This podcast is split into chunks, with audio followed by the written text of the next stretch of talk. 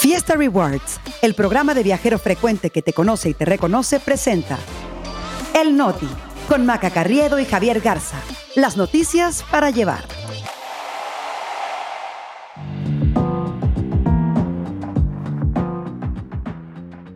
Es viernes 14 de julio, yo soy Javier Garza. Yo soy Maca Carriedo, este es el Noti. Y nosotros aquí estamos. Corte da esperanza para sacar al INAI de parálisis. Ebrard lanza desafío a Claudia Sheinbaum.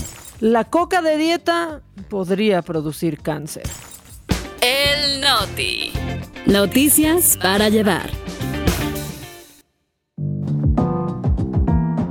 Maca Carriedo, por fin es viernes y sí, hoy es quincena. Si vivieras en Francia también sería día feriado. Buenos días. Buenos días. Y yo estoy muy mal viajada con eso de hablar de la Coca-Cola de dieta. Una ya no puede tener vicios a gusto. Pero bueno, sí, sí, sí. Ya estamos eh, terminando la semana por arrancar este noti que los deja bien informados, Javi. En solo 18, 20 minutos de su día, no les pedimos más. Así cortito, así es como vamos aquí al grano la información. Ahora, antes que se vayan por una cerveza porque ya es viernes o por una coca de dieta, ya platicaremos de eso más adelante. Acuérdense de compartir el Noti que está disponible en Spotify, en Apple Podcast, en Amazon Music, en Google Podcast, en Treble en iHeartRadio. Hay que darle cinco estrellitas y dejar sus comentarios con el hashtag el not. Ahí los leemos y antes de que arranquemos con la información, pues yo creo que queremos los dos, este, Javi, comentar pues el fallecimiento de Jorge Berry, eh, un periodista que arrancó pues en los 70, se le recuerda muchísimo por por grandes momentos televisivos, pero creo que uno que marcó a toda una generación y que marcó a la humanidad fue lo sucedido en las Torres Gemelas, específicamente en México. Muchos nos enteramos, ¿no? Al mismo tiempo que él y vivimos esa situación narrada por él. Y sí, al tener el programa matutino en Televisa, pues prácticamente todo el país eh, se enteró por Jorge Berry del ataque contra las Torres de Gemelas el 11 de septiembre de 2001 y la narración que dio. También es recordado por ser el único periodista mexicano con un anillo de Super Bowl de hecho, estaba narrando un partido de fútbol americano, por ejemplo, cuando da la noticia que habían matado a John Lennon en 1980. También cubrió otros eventos como visitas de Juan Pablo II a Cuba y a México, eh, los funerales de Lady Di, la guerra en Irlanda del Norte. Un periodista completo que también se reinventaba. ¿no? Periodista deportivo, de temas generales, luego conversaba con Juan José Arriola eh, en el Mundial de Fútbol, eh, eh, una persona muy versátil. Hablaba de lo que quería y atrapaba a la gente, Javi. Yo, pues nada más decir, trabajo con un equipo eh, que fue muy cercano a él, Adela Micha, trabajó con él por muchos años, fueron compañeros eh, y grandes amigos y el equipo de producción que hoy tenemos pues es el que trabajaba con él y con Adela cuando estaban juntos en, la radio. Me cuentan unas historias fantásticas a toda su familia, en especial a Alejandro Berry, eh, un buen cuate y desde aquí le mando un abrazo en pues en esta situación dolorosa que está sucediendo, pero a la vez creo que también las redes lo han, lo han inundado de grandes mensajes y de anécdotas de su papá. Un abrazo para toda la familia, Javi, y ahora sí a darle a la información porque hubo buenas noticias en la Suprema Corte de Justicia de la Nación. La mayoría de las y los magistrados le dieron palo al proyecto de la ministra Loreta Ortiz y señalaron que el Senado sí está cayendo en una omisión por no nombrar a los comisionados del INAI que faltan y que han causado que el Pleno del Instituto esté completamente paralizado desde hace más de 100 días. Y de verdad pues esperamos de todo corazón que el presidente no haya comido aguacate porque seguro él no está cerrando tan bien la semana. No, ya podemos eh, anticipar la arremetida que va a dar contra la Corte eh, en la mañanera de hoy. Ahora, la buena noticia es eh, justo que la Corte ha señalado esta omisión del Senado, pero en realidad se detiene ahí esa noticia porque la Corte solo decidió eso. Se negó a darle permiso al INAI para sesionar con solamente cuatro comisionados y no le ordenó todavía al Senado hacer las designaciones que faltan. Para eso tendrá que elaborarse un nuevo proyecto que se prevé sea discutido hasta agosto. O sea, esto todavía no termina. Sí hay un fuerte reclamo de la Corte al Senado, pero en términos prácticos la cosa no cambia. Ahora, ¿quién acompañó en esto a Loreta Ortiz eh, en este proyecto? Bueno, los que la acompañan siempre, ¿no? Eh, Arturo Saldívar de un tiempo para acá, la señora que cobra como ministra, que es Yasmín Esquivel. Y hay que decir que el debate se puso bastante, pero bastante bueno. Javi Luis María Aguilar dijo que el modelo de designaciones del INAI es distinto al de otros órganos autónomos porque no permite la existencia de vacantes, sino que éstas se deben de llenar en el plazo más breve posible, tanto porque hay un mandato en la Constitución, pequeño detalle, como porque la ley de transparencia dice que el proceso de designación de un comisionado que debe iniciar dos meses antes de que concluya el periodo del comisionado a sustituir. O sea, ahí nunca puede haber una silla libre, Javi. Así es, y en eso entonces fueron muy enfáticos, ¿no? En decir que el Senado sí estaba cayendo en una omisión. Este razonamiento, por ejemplo, llevó al ministro Alfredo Gutiérrez Ortiz Mena a preguntarse de qué servía que los legisladores hubieran puesto estos plazos de tiempo en la ley si el órgano encargado de hacer las designaciones, o sea, el Senado, no iba a estar obligado a cumplirlos. Y que en el caso del veto del presidente, como fue el caso de una de las tres vacantes, el plazo debe iniciar de nueva cuenta. Entonces, básicamente los eh, ministros están diciendo que el INAI tiene derecho a presentar una controversia constitucional eh, porque no les han eh, terminado, digamos, de completar el pleno y que la Corte no está invadiendo las atribuciones del Senado al señalárselos. Ahora, los ministros también rechazaron el argumento eh, de Ortiz de que obligar al Senado a hacer las designaciones invadía su esfera o de que estaban sustituyendo al poder legislativo, que es lo que tanto han dicho. Eh, y Luis María Aguilar dijo que la Corte tiene la atribución de analizar si el poder legislativo es omiso en sus deberes y que esto pues no es un intento de controlar o de intervenir, sino pues que es su chamba, Javi. Y bueno, los únicos que defendieron el proyecto, pues bueno, obviamente Ortiz, eh, también Saldívar y Esquivel dijeron que este era un tema político eh, y de hecho el Swifty de Arturo Saldívar lanzó preguntas bravas al Pleno cuestionando los efectos de la decisión con respecto al Senado y básicamente era qué es lo que la Corte va a ordenarle bueno, pues la Corte le estaría ordenando que haga las designaciones y cumpla con su trabajo, pero como decíamos, esto todavía le falta resolverse, vamos a ver qué es lo que la Corte le dice a los senadores. Donde también hay tiro, Maca, aunque según esto las reglas lo prohíben, es el Morena, eh, porque pues las corcholatas están peleando.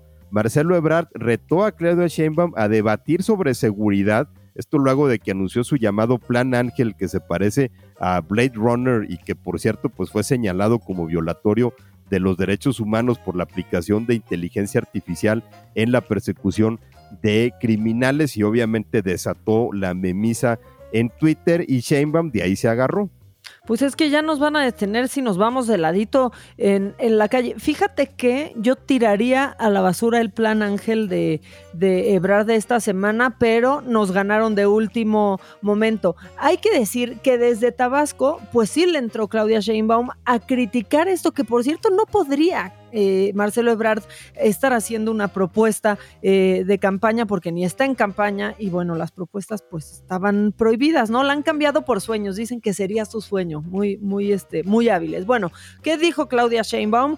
que con su experiencia fundamentada en los resultados de la Ciudad de México, no todo es tecnología, que tiene que haber una estrategia integral que vaya desde las causas hasta la inteligencia y la investigación. La tecnología es un instrumento, pero no la solución. Eso dijo, yo sí creo que el plan de Ebrard es un plan a pantalla fifís. Pues sí, básicamente era eh, para apantallar, porque vamos, el argumento es justo ese, ¿no? La inteligencia y la información no te sirve de nada si no la aplicas. Claro que Ebrard no se quedó callado y dijo que si la ex jefa de gobierno quiere debatir sobre el programa Ángel, él está listo y dijo que incluso si querían este mismo viernes, él estaba puesto. El problema de fondo, Maca, sigue siendo que ninguno de los dos en realidad puede hablar de la situación de seguridad del país, pues porque eso implicaría una dura crítica al actual gobierno. Ya sabemos que las cosas no marchan nada bien y por supuesto nadie se va a aventar el tiro ahorita de criticar al presidente López Obrador, a quien por cierto, en eh, un tema de última hora que salió ayer, eh, el INE ya le prohibió referirse a Xochitl Galvez, porque la verdad es que se estaba dando vuelo el presidente, pero ya le dijeron que mejor le parara. Sí, que calladito se ve más bonito, o por lo menos queda queda menos mal de lo que está, está quedando. Bueno, con esto, Marcelo Ebrard se pone temerario, Javi, y está rompiendo pues dos reglas que tampoco nunca dijeron qué pasaba si se rompían, pero está rompiendo dos reglas que estaban bien claras en esta corcholatiza. No presentar propuestas y evitar debates. Y ya les levantó, les dio un manazo Mario Delgado, este, el dirigente nacional del partido, les mandó una cartita muy bonita, haciéndoles un atento llamado a la unidad entre todas las corcholatas presidenciables, que no va a servir para nada. Y regresando al tema de Xochitl Galvez, eh, Macanó nada más le ganó el round a López Obrador en el INE, también difundió todos los contratos que su empresa ha tenido con el gobierno y le lanzó un reto al presidente, lo desafió a que diga cómo su hijo José Ramón López Beltrán pagó la renta de la famosa Casa Gris de Houston que está relacionada con el ejecutivo de una empresa contratista de Pemex. Así las cosas con las corcholatas y nada más eh, rápido para decir uno que se quedó ahí a la mitad y yo nunca pensé que él me pudiera dar una alegría es Gabriel Cuadri, se bajó de la contienda por la candidatura de la oposición este y pues la verdad es que a mí sí sí me da gusto. Y se acuerdan que les dijimos que el presidente iba a dar detalles sobre este ataque con explosivos en Jalisco. Bueno, pues en su mañanera de ayer jueves, López Obrador pues la verdad es que no dijo mucho, evitó definir si esto se trató de un acto de terrorismo o no, aunque sí reconoció que con frecuencia se decomisan artefactos explosivos de fabricación casera en Jalisco, eh, en Guanajuato y en Michoacán. De hecho, el Reforma ayer reportó que de acuerdo con datos de la Secretaría de la Defensa Nacional, se han documentado 288 ataques con explosivos solamente en lo que va de este sexenio. Si era justo lo que comentábamos ayer a propósito del ataque en Tlajomulco, ¿no? Que veíamos a los grupos criminales, particularmente a los cárteles de Sinaloa y al Jalisco Nueva Generación, ser más descarados en la forma en la que ejercen la violencia y usando explosivos con más frecuencia. Este coche bomba en Guanajuato que lesionó elementos de la Guardia Nacional, drones con explosivos en Michoacán. Ahora, lo que dijo el presidente es que la información recabada hasta el momento sobre el tema de Jalisco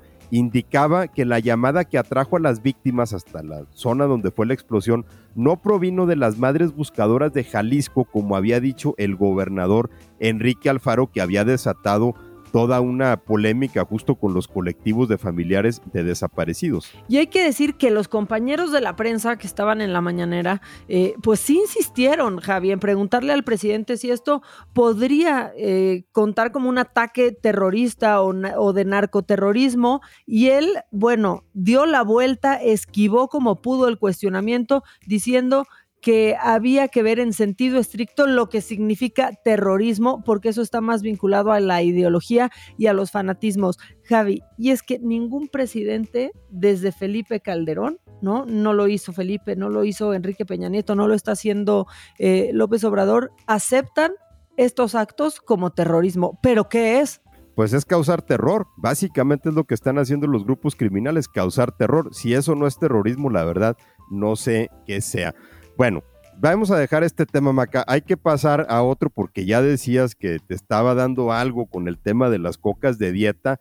Bueno, pues está la noticia que salió ayer de parte de la Organización Mundial de la Salud, que consideró que el edulcorante conocido como aspartamo es posiblemente cancerígeno para los humanos. Es un ingrediente que está presente en las cocas de dieta, pero también en productos como chicles, gelatinas, cereales, yogurts, helados, pasta de dientes y pastillas para la tos. Yo espero que nadie de mis familiares esté escuchando este episodio hoy, este, porque si no, ya no me los voy a quitar de encima. Pero bueno, la Agencia Internacional de Investigaciones sobre el Cáncer, que es el órgano de la OMS en estos temas, coloca al aspartamo dentro del nivel 2B de peligrosidad. ¿Qué es el nivel 2B? Bueno, es el penúltimo escalón dentro del rango que manejan. Sin embargo, está ahí, hay que decirlo, porque la evidencia es muy limitada. Eh, sin embargo, aquí parece que hay alguna discrepancia eh, con todo este tema, porque luego otra agencia de la propia Organización Mundial de la Salud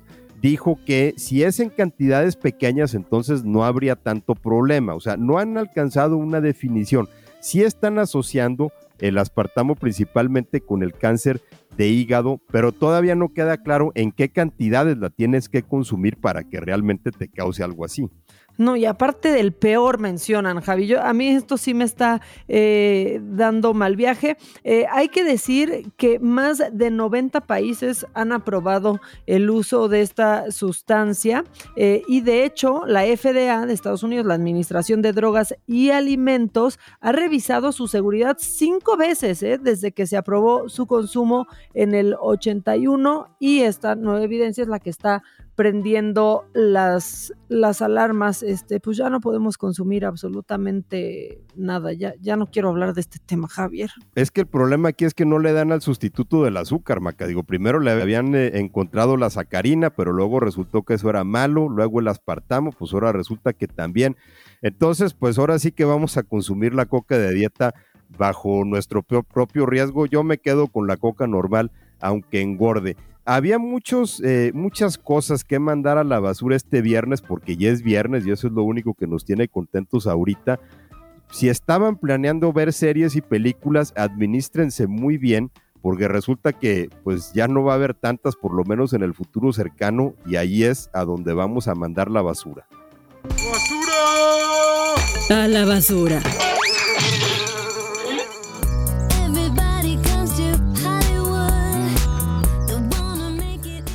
Porque en esta edición del Noti se va directito a LB, este, pues la industria de Hollywood que ahora sí el sindicato de actores y guionistas de Estados Unidos se pusieron de acuerdo y dijeron ya estuvo bueno, se fueron a huelga luego de que tras meses de negociación no lograron llegar a una conciliación con los grandes estudios como Disney, Netflix, Amazon y Apple para recibir mejores condiciones laborales, entre ellas pues el pago correspondiente por las ganancias de las retransmisiones a través de streaming de producciones viejas, Javi. Y esta huelga se une a la que los escritores lanzaron hace dos meses eh, y tienen peticiones en común, que es eh, cambio en el esquema de regalías que tome en cuenta justamente las plataformas de streaming, también límites en el uso de inteligencia artificial, pero es la primera vez en más de 60 años, desde 1960, que los sindicatos que representan tanto a guionistas como a actores, o sea, todo lo que se necesita para producir eh, una película, una serie de televisión, hacen huelga al mismo tiempo, por lo cual el impacto en Hollywood pues eh, podría ser devastador. Y a mí me emocionó muchísimo, este, creo que a mi generación le pega directito. Va, esto fue para los millennials, porque Fran Drescher, mejor conocida como la niñera, pues fue la encargada de pronunciar un discurso que la neta estuvo durísimo en contra de las industrias que pues se meten toda la lana de la retransmisión, el trabajo de los actores, guionistas, escritores y demás. Ella fue muy clara al decir, somos las víctimas aquí. Estamos siendo victimizadas por una entidad que es extremadamente codiciosa. ¿Cómo pueden alegar pobreza y decir que están perdiendo dinero a diestra y siniestra mientras entregan cientos de miles de millones de dólares a sus CEOs?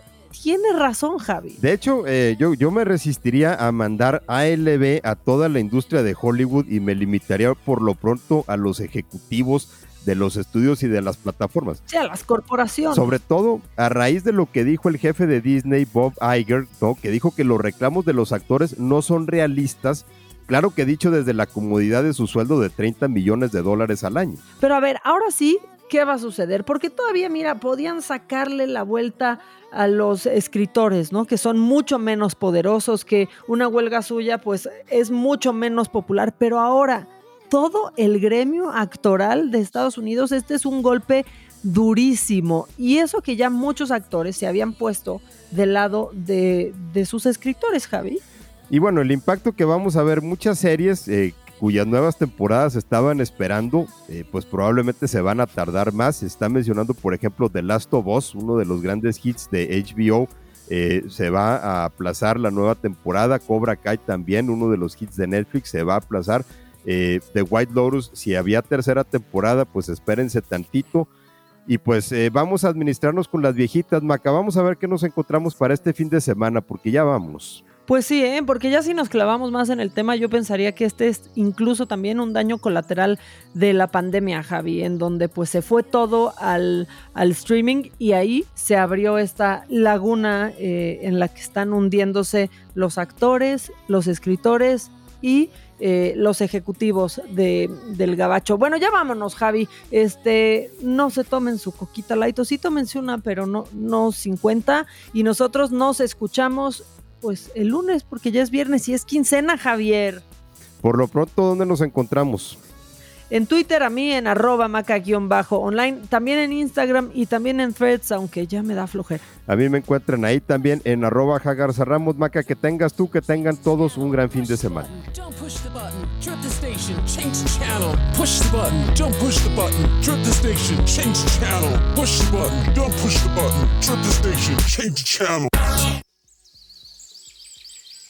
Vive experiencias exclusivas en eventos, conciertos, obras de teatro y más, gracias a Fiesta Rewards Invita. Fiesta Rewards presentó El Noti con Maca Carriedo y Javier Garza. Noticias para llevar.